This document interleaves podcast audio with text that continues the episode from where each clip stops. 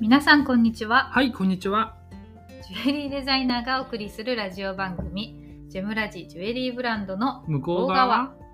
この番組は私杉村萌実が商品のその先にあるものづくりの背景やアイデンティティをシェアしていく番組ですはい。はいということで今日はですね違う人の声が入っておはいりますが、雑音が入りましたね。雑音がねはいお久しぶりの夫婦対談の会ということで、えー夫の翔子はんさんに来ていただいています。翔、はい皆さんよろしくお願いしおます。久しぶりです。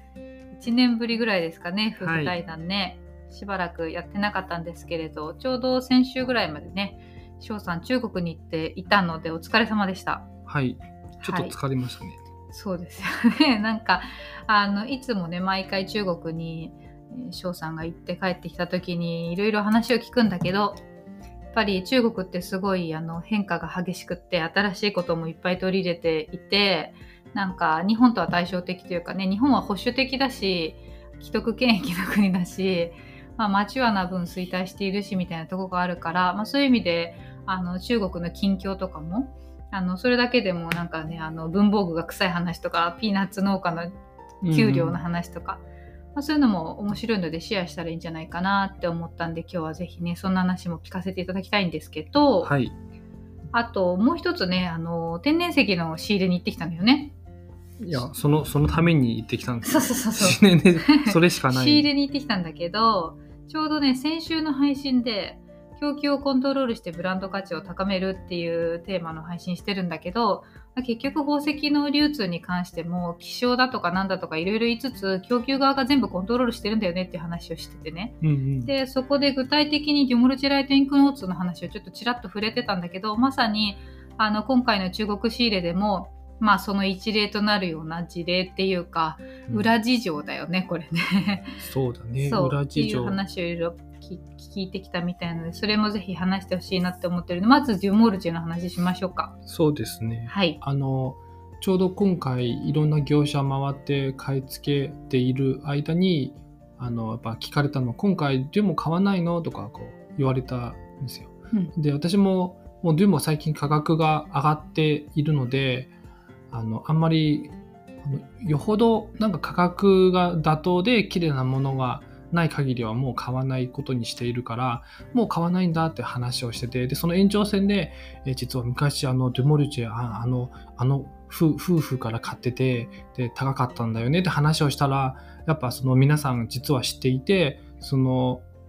あの一族がデュモルチェの原石をもうほぼほぼ買い占めてるみたいな感じ、でも完全に買い占めることはできないけどその夫婦のせいでかなりその値段が釣り上げられていたっていう話をね聞いた、あやっぱそうなんだねって思った。うんうん。ちょうちょうどそのやっぱデュモルチェって今ここ数年であの日本の市場でもあのクオリティが高いものがまずないとかあと価格がもう全体的に上がってるとかだ逆にそれがゆえにというかすんごいローグレードの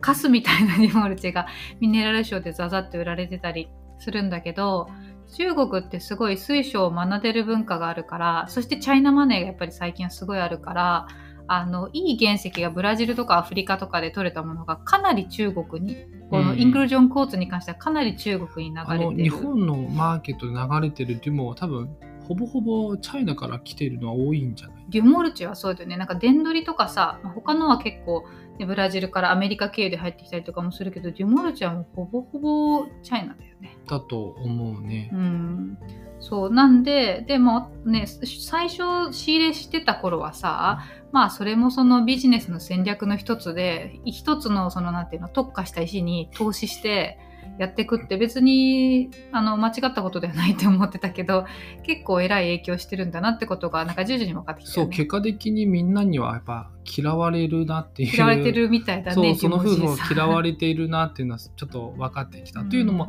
すごい高い値段で、えっ、と、まあ、供給量をいっぱいこう牛耳ることによって値段を釣り上げてで他の人が買いに行ってもすごい高い値段で言われるでも言われるけどみんな一生やってるから妥当な金額は知ってるわけだから、うん。他の人っていうのはそのローカルな同業者たち同業者。でみんな値切って交渉してああだこうだこう時間かけて妥当な値段まで落ち着くけどでそれってある意味無駄なあのの能力というかうん。時間だよね。そん最初からきちっと適正価格で言ってみんなたあの納得すればいいじゃんって思ってて。うん。だからもうみんなあのあそことあんまり付き合いたくないっていう。言ってた。まあ、なんかさ別にその中国とかこのここに限らず そういうのって他の国タイのでも聞くしでもやっぱりさその宝石って流通していく過程でたくさんのどれだけのその業者なり仲介人が入るかによってどんどんどんどんコミッションがつ、ね、あの上乗せされていくわけじゃない。だからその人の言ってる値段って同じそのレベル感っていうか同じ川上感のいる人たちに対して小売価格よりもバカ高い値段を言ってるみたいな感じだもんねそうそう。プライス的には。そんな感じ。あの、綺麗な丸玉、例えばこう、な何ミリだろう、うん。あの、まあ、10, 10ミリだとして、うん。で、それが、えっ、と、数千人民元じゃうん払わないと買えないぐらいな、バカバカしいよね。ちょっとな、やりすぎだなっていうのは、う。ん、でそれがやっぱりさいろんなとことさ取引っていうか仕入れしてるとさあの人も知ってるしこの人も知ってるしあの人も知ってるしみんなその同じ評価っていうか、うん。前私もさ自分の話の中で同業からの評価って結構お客様の評価よりも大事だったりするっていう思ってるんだけどそういうところにつながりますよね。うん。そう。まあ、なのでこうデュモルチェの価格高騰や品薄状態の裏にはこういう状況もあるよっていうのをねちょっと垣間見えたってことでちょっとシェアをしたいなと思ったんだけどもう一ついいはい仕入れがあったみたいじゃないですか、そうですね、今回は、えーとドラゴンカービングを。あ、そうそう、ドラゴンカービング。あの、来年は辰年だから、まあ、のロンロン、まあ、息子が、あの、ロンロンっていう名前をつけてるのもあって、ドラゴンっていそうう、竜という字がつくのよねうちの子供は、それを、こう、綺麗なカービングを探したいなと思って、今回、あの、マーケットいろいろ回って、今回のミッションドラゴンカービング1個あったよね。そう。で、それを、まあ、最終日前に、ギリギリの時にやっとこう綺麗なものを見つけて、で、それを何個か買って、えーもうホテル戻って眺めたら、やっぱもうちょっと欲しいなって思って、あ私はめったにしないけど、このやっぱり電話かけて、こう聞いて、もう一回ちょっと、あの、他にもないかってこう見せてほしいってこう交渉して、実際家まで訪ねに行った。うんうん、お店がないからねマーケットって本当にあのその場限りだからね屋外のマーケットとか。そうそう。で、そんで、あの、実際、家まで訪ねて、で、その方はもう50代なんだけど、18歳から自分の父親からこう、学び始めてもう2代目なんだけど、あの、こ工場、工房うんを見学させてもらって、動画も撮らせてもらいました。うんうんうん、やっぱりさ、まあ、その中国ってそもそものカービング技術がめっちゃ高いしカービング大国じゃない？推奨カービング大国。だからその玄関に飾るようなものとかも含めて物自体はいっぱいあるんだけどただうちらが求めているサイズ感とかうちらが求めているその絵絵柄というか図案の雰囲気とか少ないんだよね。本当に結構難しいね、仏様とか観音様とか、うんうん。いろいろあるけど、そう。であとはさそのあのー手彫りで全部彫っていくのじゃなくて機械で彫っていくものは結構主流になってるっていうのもあるじゃない？でそのクオリティのものを私たちが今回求めてるわけじゃなかったから求めてるものを探すのがすごい難しかったんだよね。やっぱ実物を見てあの違いというのはすごくわかる。しかもその何年前か彫ったものその人が45年前に彫ったものと今彫ってるものってやっぱ模様あの細かさも違うし一目瞭然だなというのは分かってあのまあそうね手手に職系の職人はその職人が育つっていうのも魅力の一つではあるからね。うん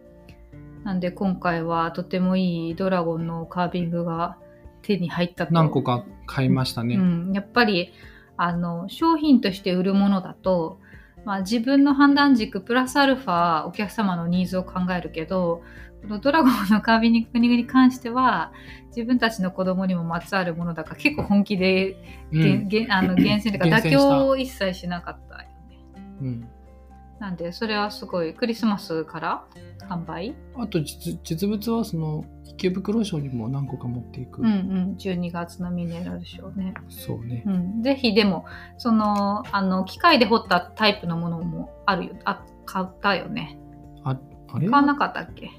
買ってないような。買ってないか、手彫りのすごいや。でもやっぱ彫ってる深さとかが陰影とかが全然違うんだよね。立体的なドラゴン、でなんかまあ透明な水晶にやってる場合もあるしあのインクルージョンが入った水晶を景色に見立ててやってるものっていうのもあるんだけど、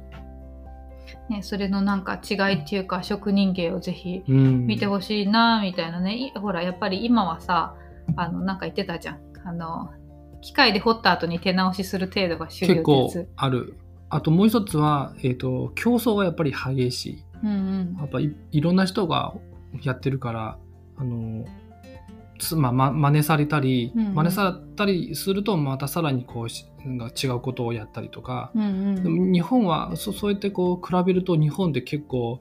あの生ぬるいというか、えー、とルールで守られていることが多くて商標を取ったらもう他の人が真似できないじゃん。他の人が切切ったらその名前を使っちゃいけないとか、特許とかね。そう。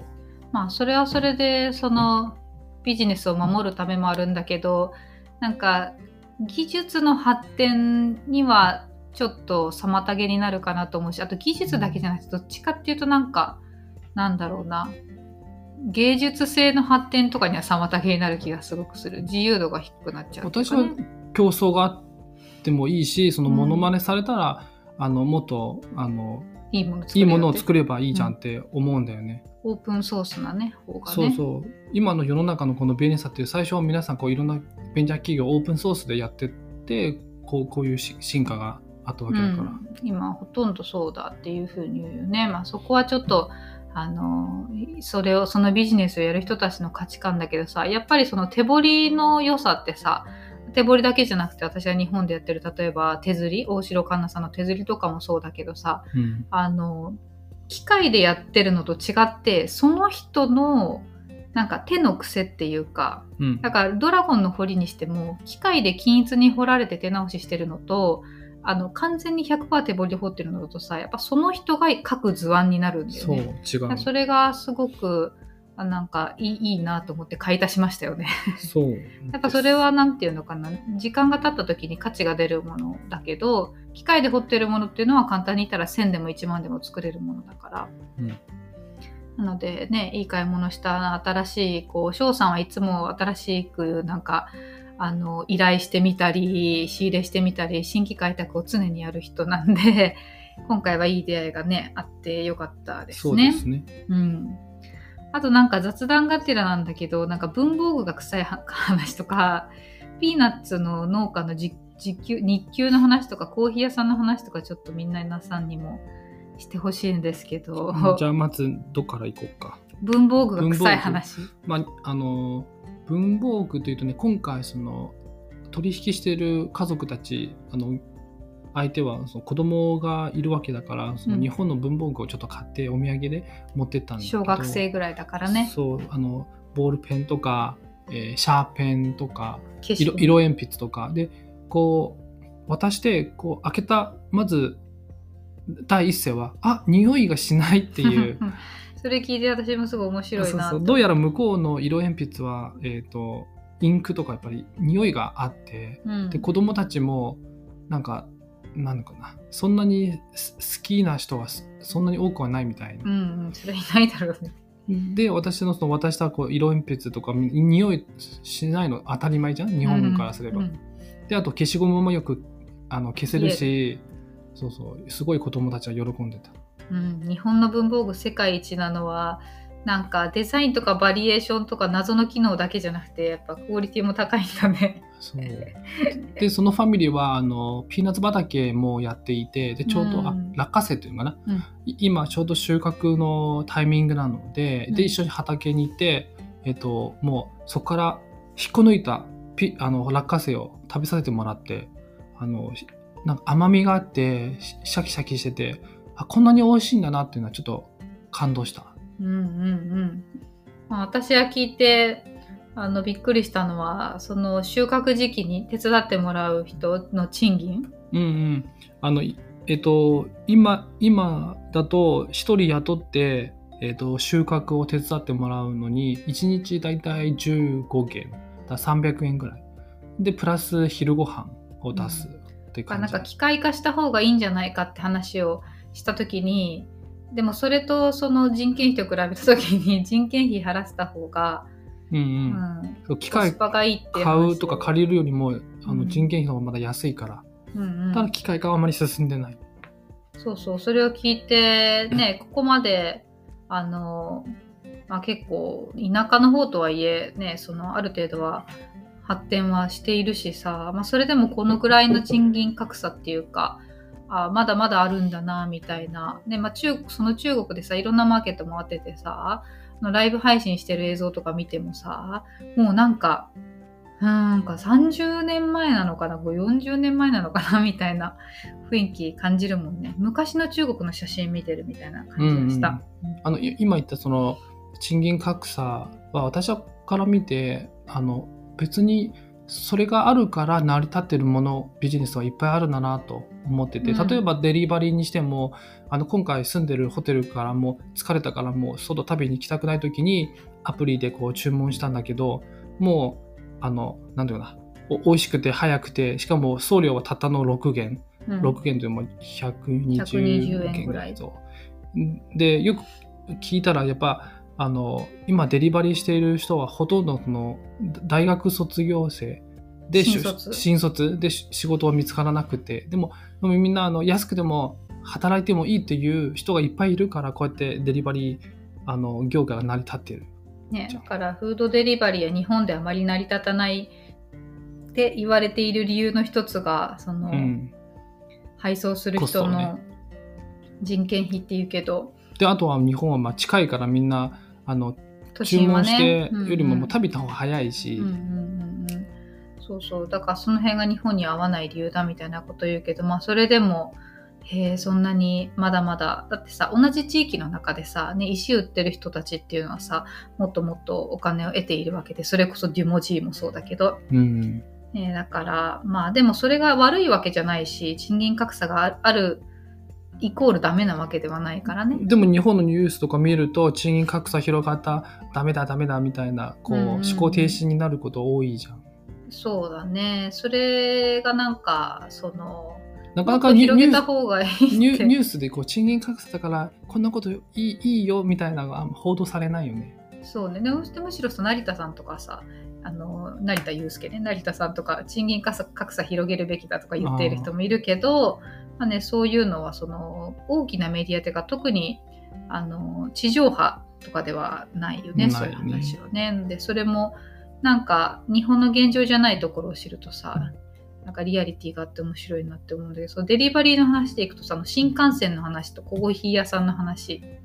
あの新幹線というとあのそう最近最近というかこの毎回新幹線たの乗るとこう移動が何時間もかかるからもう食べたいものをネットであアプリで事前に注文してで時間になったらあの座ってるあの席まで運んでくれるっていうのをやっぱすごい便利で楽だなと思ってで日本でないじゃん新幹線うんなかで,、ん。でそもそも多分日本の中あの車車内をお姉さんが歩いてくるのが文化みたいになってるからね。駅弁も文化だからね。で日本の駅弁もまあ匂い多い強いのないじゃん。冷めてるからね。そうそうで向こうはもう好きなものをいろいろ頼めるからね。で温かいままなんだよね。そう。さすがそれはチャイナだなとお弁当とかも温かい方がって言うけどさ。やっぱり基本的に冷たいお弁当ははうん。あんまこう受け入れない文化向こうは、んんんあったかいもの。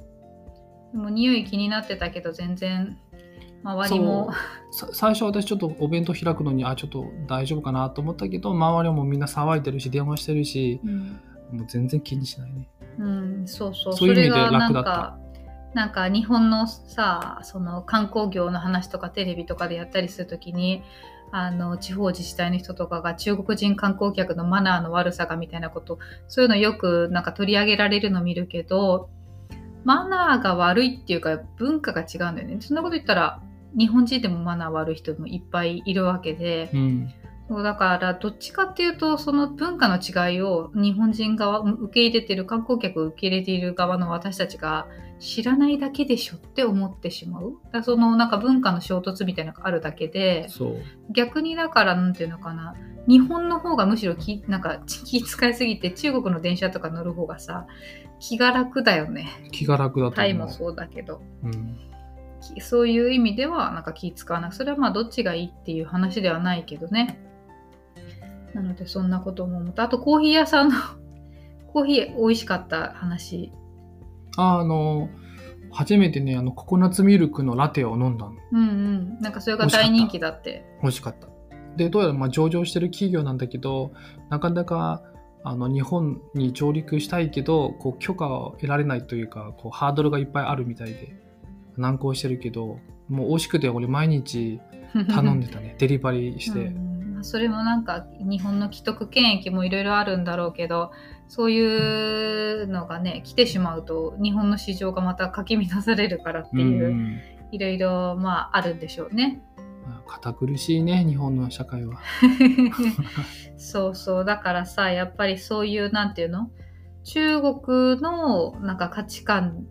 と日本の価値観の違いみたいのがさやっぱりあるじゃない？なんかさ仕事してるんでもうんうん。中国人で特に石を扱ってる人たちっていうのはなんか沿岸沿いでね金融に勤めてるエリートとかそういうのじゃないからみんな基本的にほぼファミリービジネスでしょ？うんうん。でそうするとさその会社ではなく自分のその頑張りがそのまま収入につながるわけで。だからみんな必死で頑張ってるんだよね。そうそうそう。だからそれがその家族を養うこととか生きることにつながってるからなんか勤務時間が何時から何時までですとか土日が休みですとかワークライフバランスがなんとかが関係ないじゃん。超即レスだし。まあそうそう。あとき決まりきったなんかこう流れとかないからもう、うん。お客さんに臨機応変だよね納納品の速さもそうだし、早い。そうそうだからそれがすごくなんていうのかな。やりやすいよね。やりやすい。だから、なんか、で、逆になんか日本はさ、例えば作ってもらうにしても品質が安定してるとか、あの、まあ、物自体作るのも丁寧だし、やり取りも丁寧みたいなのあるけど、まあ、それは一長一短でどっちがいいとは言えないんだけど、なんかこの間もさ、その日本のジュエリー作ってもらってる会社にうん依頼してたものが納期になってもう納品されなくて、2週間ぐらい経ってどうなってるんですかって質問したらさ、あの、いろいろ試行錯誤してみたけどできなかったので、本日返却しますって言っていきなり返却をされたんだよね。で、なんか、それも、まあ、なんていうのかな、中国であれば、まあ、できなくてもできるって言って、ね謎のものとかでも仕上げてくるし、まあ、そもそもその、あ納期が遅れてから返却しますなんていう失礼なことをするってことももちろんないから、まあ、それは異例だったかもしれないけど、まあ、なんかそういうのとかをね比べるともちろんさうちらも適材適所にうん。こう、ここの国はここの人たちはこういう仕事のコミュニケーションが適しているとかっていうのをあの分かった上で割り振ってはいるけそど結構、うん、その時はさそのあん結構ここは信頼のおける会社なんじゃないかと思って新しく取引してた日本のとこだったからさあ割と残念だったよね。うん。だから中国のなんか人たちとの仕事をするっていうのもあのもちろんさ失敗することはよくあるじゃん。変なものができちゃったみたいな。私私個人的にはやっぱりこうどんどんレスポンスが早くて失敗してもこうすぐ改善する改善するっていう,、いうのはやりやすいと思って、うん品質こだわってこう待たされてあげくダメみたいなのうん。はちょっとね、そうそう。だからなんかそういう面でもまあでもうちらはどちらかというとその1カ国に偏らず日本中国タイが主にこの3カ国でものづくりしてるから差し入れに関してはもうちょっと幅が広いけどだから、まあ、そこのバランスをうまく考えながら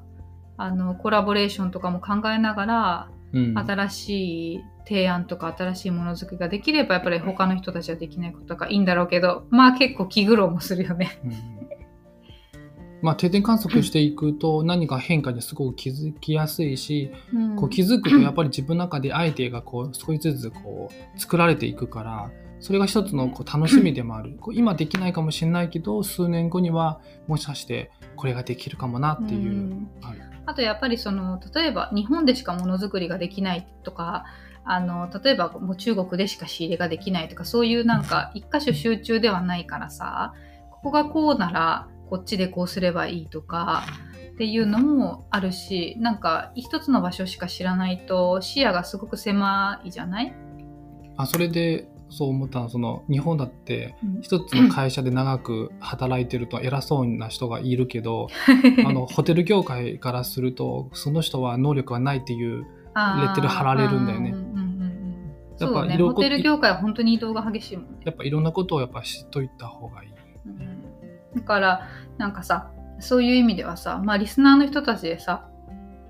あのいろんな国飛んでいっていろんなもの見てって人たちももちろんいると思うけど逆に言うとさ一箇所でお仕事続けている人とかえそれでものづくりを続けてる人とかもいるからさうんやっぱりそういう人たちにはそういうなんか違う国の違う価値観とか違うその事情っていうのをこういう音声配信の中のシェアだけでも聞いてもらえるといいかもなって思ったわけですよ今日は。いやあのまああのみんなにみんなをこう中国に連れて行きたいなって思う、いやーでもやっぱハードルは高いよね。ね。あなたは中国人だからいいけれどもね。うん、そうそれはなかなか大変なのだけどそういえばあのちょうどこの配信を流す前日までロンドンセールやってました、はい。あセル社でね。はい。皆さんありがとうございます。たくさんはい。の注文いただき、年に一度のオンラインセールであのうちの息子がいい石の日に生まれた11月14日に生まれたっていうことで生まれた時に1月14日っていい石あ11月14日っていい石の日じゃないとか言って私入院しながらうんうん。なんかせっかくだからセルシャでなんかやるとか言ってそれから始まったん本当にそう入ね院しながら突然やり始めてのが初回でそれから4回目なんですけど今回もたくさんね注文していただいて皆さんありがとうございました、ロンロンも自分のそのロンロンセールが分かってきたみたいで。昨日もね売れるたびに「あアゲート売れたよ」とかね。そう「ロンロンあセルシャで売るの?」とかねなんかだんだんだん分かってきたよね。ね。そう。なんで、ま、毎回毎年このオンラインセールで結構オンラインショップの商品も一掃されるんでまたね中国で仕入れた商品とかそれこそドラゴンのカービングはオンラインはクリスマスからですか？そうですねはい。実物はまあ池袋署にも持っていこうと思ってるから、うんうん、なんでその辺でまたあのね新しいものも楽しみにしていただければなと思いますね。はいはい。というわけで今日は夫婦対談ということでちょっと長めになりましたが、またぜひ皆さんからもし夫婦対談のネタがあれば、ね、これこんな話、結構前やってた時も夫婦対談の方が反響が大きくて、うんうんうんあの、お客さんとかからもさ、そう聞きましたよ。言われたうん。なので、もし何かあればリクエストとかレターとかね、えーくださいと。はいぜひぜひ、はい。ということで今日はこの辺にしたいと思います。はい皆さんまた次回お会いしましょう